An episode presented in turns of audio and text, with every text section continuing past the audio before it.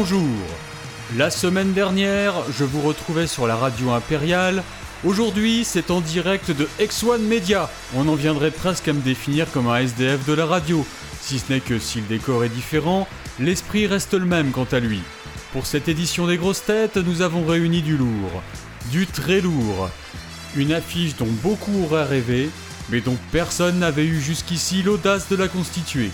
Notre premier invité est un hôte de marque. Il a gravi les échelons à la force du poignet, du moins quand personne ne partageait son lit.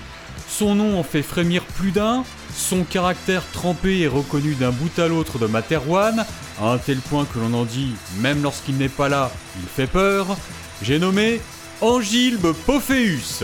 Ça vous écorcherait le bec de lièvre de m'appeler par mon grade? Je ne me souviens pas vous avoir autorisé à dévoiler mon prénom. Angilbe Toutes mes condoléances avec un prénom pareil. Pas étonnant que vous ayez mal tourné. Angilbe Ça c'est trop fort Tout de suite, il est moins impressionnant, n'est-ce pas? Vous aurez très certainement reconnu les deux prochains invités. À ma gauche, un des héros de la révolution Castix, un homme haut en couleur dont chaque parole sonne comme une harangue aux soldats, même quand il ne fait que demander l'addition. Je parle bien sûr du colonel J.F. Bonsoir Philippe, c'est une nouvelle épreuve qui nous attend ce soir, mais je suis persuadé qu'à force de persévérance, de force d'esprit et de cohésion de groupe, nous serons en sortir vainqueurs. Nous ferons face à vos questions comme un seul homme, stoïque tel le vieux roc battu par les vents violents des pays nordistes.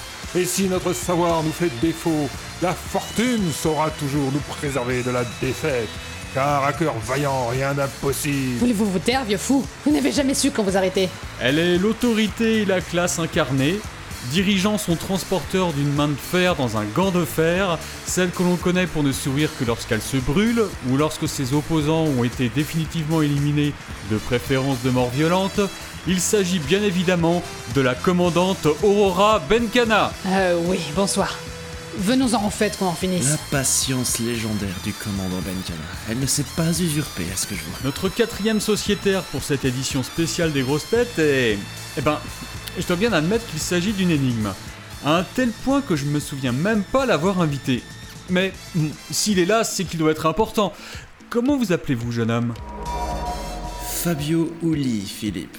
Rappelez-vous, vous m'avez appelé la semaine dernière et vous m'avez littéralement supplié de venir. Ah mais, mais bien sûr, je me rappelle très bien maintenant. Mesdames et messieurs, je vous demanderai à tous de vous lever pour le grand Fabio Uli. Je suis peut-être un peu. Et enfin, notre dernier invité n'est pas moins énigmatique. J'ai longtemps cherché comment vous le présenter, mais la liste des qualificatifs que j'ai dressés ne s'est limitée qu'à un seul mot, blanc. C'est donc sans autre circonvolution que je vous présente Monsieur Loyal. Euh, Je sais pas ce qu'il a dit, mais il a pas l'air très content. Voici donc vos grosses têtes de ce soir. Quatre messieurs, une dame, un léger déséquilibre, mais l'esprit n'a pas de sexe, n'est-ce pas? Une dame. Où voyez-vous une dame, vous Je crois qu'il parle de vous, Pophéus. C'est vrai qu'en matière de féminité, vous vous posez là. Eh bien, disons qu'à nous deux, ça fait une moyenne. Vous êtes mignonne avec votre petit thé au jasmin. Première question de Monsieur Tristo, du transporteur numéro 6.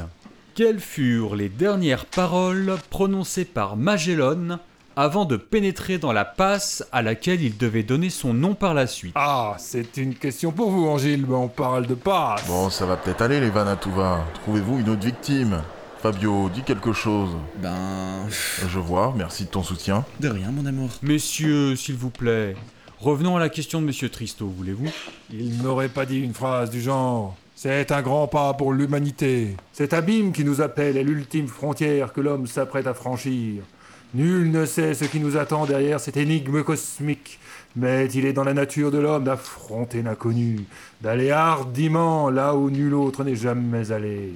Si nous n'en revenons pas, que notre sacrifice serve d'exemple aux courageux explorateurs qui suivront nos pas à l'avenir. Non, alors... euh, Car j'ai foi en l'esprit d'aventure qui anime chacun d'entre nous dans son fort intérieur. colonel, Et peu importe les obstacles, nous relèverons toujours la tête, prêts à réussir l'impossible. Il- il s'arrête Nous pas, hein. des trous noirs, des ceintures radioactives et des anomalies spatio-temporelles.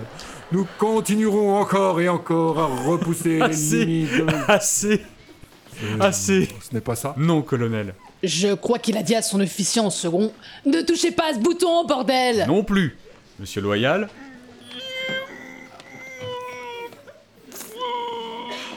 Contre-amiral, Si j'avais été à sa place, je crois que j'aurais dit heureux de quitter ce monde de fous, allez tous vous faire voir. il est heureux que vous n'ayez pas été aux commandes du positron, Sauf contre-amiral. que moi, j'aurais réussi à en revenir. Monsieur Ouli, une idée sur la question? Hmm, Je pense que Monsieur Tristo va gagner ses 500 crédits. Il faut bien se résoudre à admettre qu'on ne sait pas. Bonne réponse de Fabio Ouli.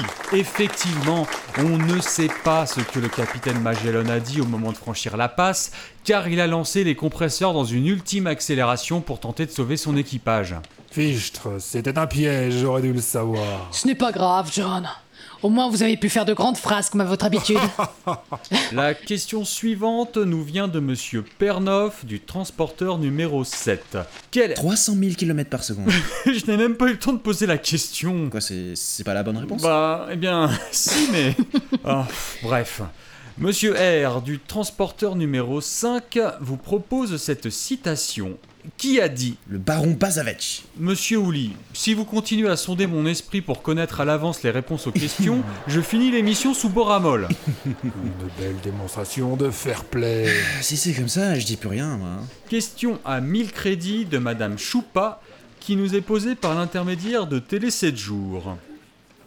Dans l'œuvre radiophonique Red Universe, quel ressort scénaristique l'auteur utilisait-il souvent pour combler les passages quelque peu vides d'action C'est une vraie question, ça J'ai beaucoup lu dans ma jeunesse, mais je n'ai jamais été friand de ce genre de littérature. Non, j'imagine que pour vous, c'était plutôt des romans à l'eau de rose, tels que La Chambre des Supplices ou Viol collectif à la Maison de Correction. C'était vraiment récurrent? On a pu lui reprocher en effet d'user de cette facilité à au moins deux reprises. Des flashbacks? Non.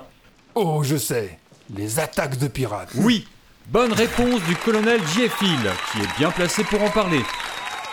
Madame Benkana, je pense que vous auriez pu également trouver la réponse. Je ne connais même pas Red Universe, mon petit bonhomme. Je n'avais pas le temps de lire, moi. J'étais trop occupé à combattre pour la Révolution. Je ne suis pas votre petit bonhomme, commandant.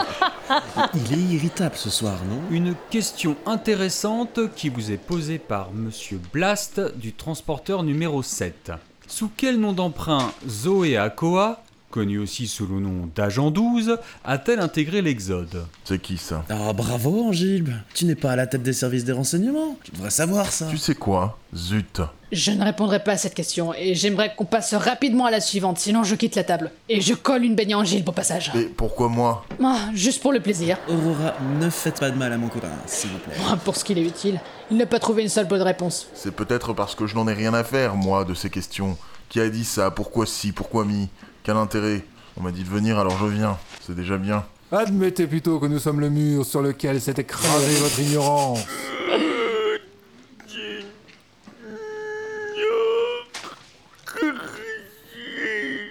Ce ne serait pas Adenor Kerishi Et c'est encore une bonne réponse du colonel Gieffil.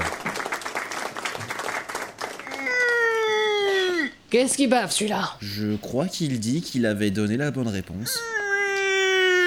Désolé, monsieur Loyal, mais on comprend rien à ce que vous dites. Je ne peux pas valider votre réponse. Eh oui, mon brave, prenez rendez-vous avec un bon orthophoniste et ensuite vous pourrez parler avec des gens. Bon sang, qu'est-ce qui se passe avec les lumières? Angilbe, tais-toi. Il ne faut jamais dire du mal de ceux de son espèce. Contre-amiral, je pense que vous rendriez service à tout le monde si vous vous excusiez. Maintenant Je ne m'excuse jamais. Désolé, Philippe. Quelqu'un a-t-il remarqué le paradoxe dans cette phrase Angilbe, s'il te plaît. Eh bien, c'est ainsi que finit notre émission. Madame, messieurs, bravo, merci, à la prochaine fois. Si on survit.